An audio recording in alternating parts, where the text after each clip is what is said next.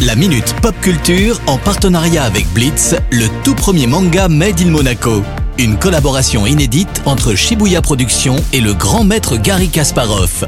Retrouvez la série dans toutes les librairies.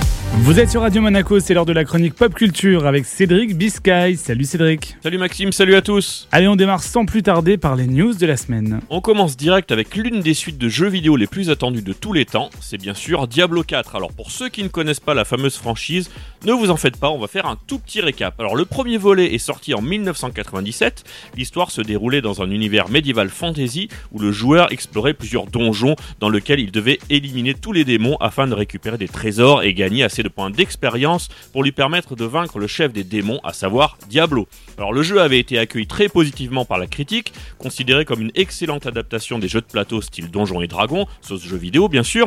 Tout comme les jeux de plateau dont il s'inspire, Diablo reprend un système de classe où l'on peut incarner divers personnages, tous ayant des capacités différentes. Certains vont permettre de lancer des sorts magiques et donc de jouer à distance, d'autres vont avoir plus de dégâts de force et permettront de mieux s'en sortir en combat rapproché, et ainsi de suite. Le dernier jeu de la franchise, Diablo 3, est sorti en 2012, il y a donc 11 ans.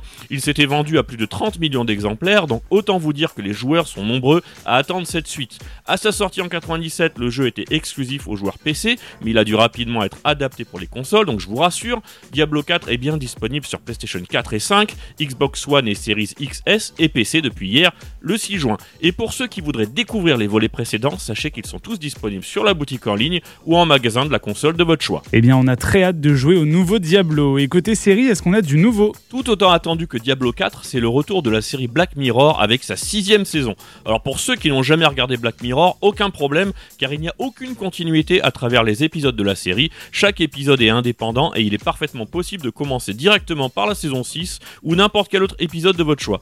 Alors les cadres spatio-temporels varient selon les épisodes, mais restent cependant tous liés au thème de la dystopie technologique et des problèmes qu'elle peut engendrer dans notre société. Certains spectateurs considèrent même que certains épisodes sont Au casting de cette sixième saison, on retrouve Aaron Paul qui a notamment joué Jesse dans la série Breaking Bad, John Hanna qui avait joué aux côtés de Brandon Fraser dans La Momie, Michael Cera qui avait interprété Scott Pilgrim, Zazie Beetz qui a été révélé grâce à la série Atlanta et Deadpool 2 et bien d'autres encore. Alors la nouvelle saison devrait débarquer sur Netflix en ce mois de juin, un peu étrange mais aucun jour précis n'a été révélé pour la mise en ligne de la saison. Est-ce que cela fait partie de la campagne marketing afin de créer un engouement autour de la série ou est-ce que tout simplement la série est encore en cours de finalisation Seul le temps nous le dira, mais d'ici là il faudra être patient, mais pas trop. Merci beaucoup Cédric pour toutes ces news et à la semaine prochaine. Ciao ciao La Minute Pop Culture en partenariat avec Blitz, le tout premier manga Made in Monaco. Une collaboration inédite entre Shibuya Productions et le grand maître Gary Kasparov. Retrouvez la série dans toutes les librairies.